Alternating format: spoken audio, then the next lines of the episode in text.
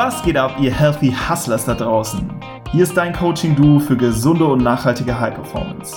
Wir zeigen dir durch smarte Routinen aus den Bereichen Produktivität, Vitalität und mentale Stärke, wie du im Business, aber auch im Privatleben noch produktiver, energiegeladener und gleichzeitig entspannter wirst.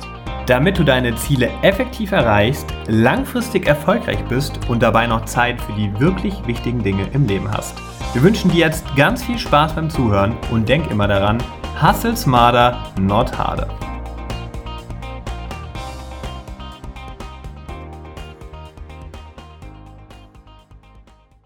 Hallo liebe Hörer, willkommen hier zu einem neuen Impuls der Woche. Für dich ist diesmal der Jules am Start mit wieder einem neuen Denkanstoß zum Ausprobieren für die kommende Woche. Und ich befinde mich hier gerade noch in Berlin.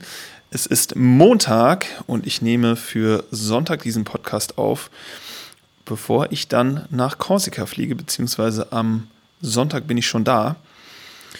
Ja, die letzte Episode hat ja der Ad aufgenommen zum Thema TED Talks. Wir hoffen, du konntest etwas damit anfangen, etwas mitnehmen und vor allem auch anwenden.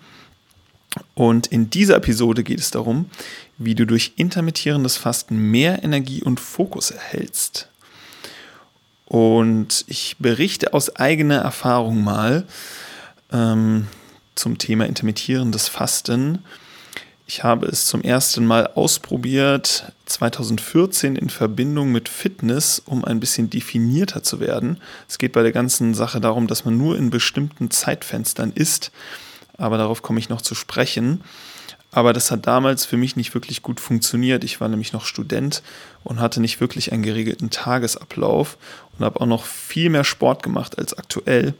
Und das hat dann nicht wirklich zusammengepasst, weil ich einfach einen höheren Energiebedarf hatte und mich auch nicht an diese Zeitfenster so gut halten konnte, in denen man isst. Ähm, aber habe jetzt dieses Jahr wieder damit angefangen und er auch und es ist einfach super, um Zeit zu sparen und seinen Fokus sowie seine Energie zu erhöhen. Und es ist auch sehr, sehr gesund. Darauf kommen wir noch zu sprechen. Und es funktioniert für uns aktuell super, aber ist bestimmt auch nicht was für jeden. Das mal als kleines Intro. Und was ist das eigentlich, das intermittierte Fasten? Das kommt noch aus einer alten Zeit. Das ist die der Ernährungsrhythmus unserer Urahnen, als wir noch Jäger und Sammler waren und als es eben nicht alles auf Bedarf und Abruf gab an Essen. Und das ist einfach ein Wechsel zwischen Nahrungsaufnahme und Nahrungskarenz, also wenn gefastet wird. Und es gibt verschiedene Möglichkeiten, dieses Fasten zu betreiben, zum Beispiel ein Tag in der Woche nur fasten oder auch tägliche Fastenperioden, die dann 16 Stunden andauern können oder auch 18 Stunden oder auch 20 Stunden. Jetzt in dem Fall von 16 Stunden isst man also in 8 Stunden und 16 Stunden lang fastet man. Und wir machen das so, dass wir direkt nach dem Aufstehen viel Wasser trinken und das auch noch über den ganzen Vormittag, nämlich bis 12 Uhr, wenn wir unsere Fast brechen.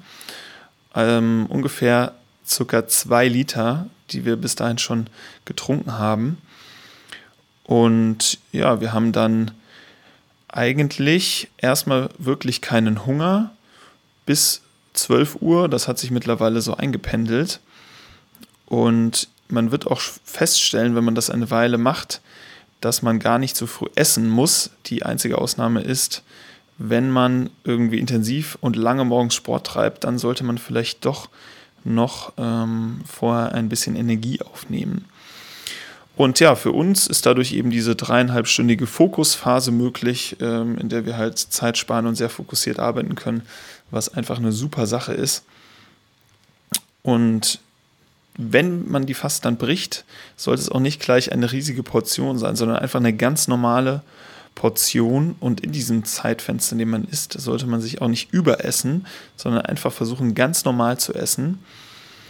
Und wir machen das dann so, dass wir eine ganz normale Portion essen und dann mittags bei Bedarf oder vor dem Sport einfach nochmal Früchte und, Nüsse. Und nach dem Abendessen dann um 20 Uhr circa essen wir nichts mehr.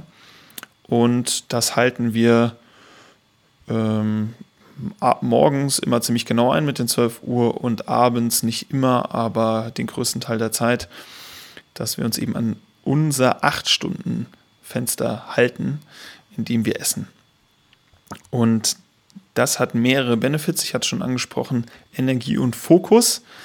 Aber das Ganze bringt uns auch einfach unserem natürlichen Essverhalten näher und wir entfernen uns von unserem geprägten Essverhalten, also von den sogenannten Sekundärreizen, auch Außenreize genannt, die uns so beigebracht wurden, weil jeder nun mal irgendwie um 7 Uhr frühstückt, um 13 Uhr oder um 12 Uhr Mittag isst und um 19 oder 20 Uhr Abend isst.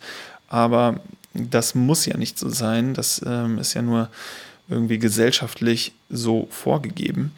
Und wenn man mal wieder auf sein Hungergefühl hört, wird man feststellen, wenn man das mal über eine Zeit lang testet, dass das eigentlich gar nicht natürlich ist, so früh schon zu essen.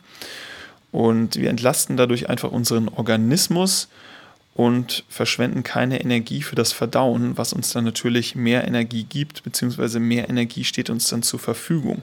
Und außerdem ist intermittierendes Fasten super für unsere Gesundheit, weil viele altersbedingte Krankheiten werden einfach dadurch reduziert. Und das ist nicht so leicht zu erklären, was alles dahinter steht. Das sind wirklich komplizierte biochemische Prozesse, die da ablaufen, aber das vermindert beispielsweise den Blutzuckerspiegel und die Insulinwerte. Und wenn wir da noch ein bisschen wissenschaftlich herum reingehen, ähm, dann gibt es da auch eine Studie dazu, die besagt, ähm, dass bei Leuten, die fasten, beispielsweise während dem Ramadan, die LDL-Cholesterine ähm, runtergehen und gleichzeitig aber die gefäßprotektiven HDL-Cholesterine ansteigen. Also insgesamt einfach der Cholesterinspiegel positiv reguliert wird. Und weitere Studien haben auch ergeben, dass das die Gesundheit des Nervensystems verbessern kann, indem grundlegende metabolische und zelluläre Signalwege günstig beeinflusst werden. Und wenn man da noch ein bisschen tiefer reingehen möchte, funktioniert das so, dass durch die verminderten Blutzucker- und Insulinwerte während der Nahrungskarenz die Bildung von protektiven Proteinen und antioxidativen wirksamen Enzymen stimuliert wird. Und die helfen uns eben dabei, besser mit dem heutigen allgegenwärtigen oxidativen Stress umzugehen. Ja, das mal zu den körperlichen Prozessen dahinter. Und ähm, ja, es reduziert auch unnötiges Fett, das intermittierende Fasten. Aber das sind mal genug Benefits. Ich würde sagen, einfach mal ausprobieren und am besten klein anfangen und die Zeit der Nahrungskarenz Stück für Stück erweitern und auf jeden Fall Geduld haben bei der ganzen Sache. Die Entwöhnung dauert auch eine Weile und es dauert dann die ersten Wochen, bis spürbare Veränderungen sichtbar sind, dass man wirklich mehr Energie hat und ein besseres Wohlbefinden. Und ja, ihr werdet erstaunt sein, wie lange es dauert, wenn man das mal eine Zeit ausprobiert, bis das Hungergefühl dann tatsächlich kommt. Und wie viel das ausmacht, wenn man morgens mal nur Wasser trinkt. Ja, das mal als den Impuls für kommende Woche. Ich hoffe, es hat dir gefallen. Wenn ja, dann lass uns doch gerne eine Bewertung hier auf iTunes da. Da freuen wir uns immer riesig drüber.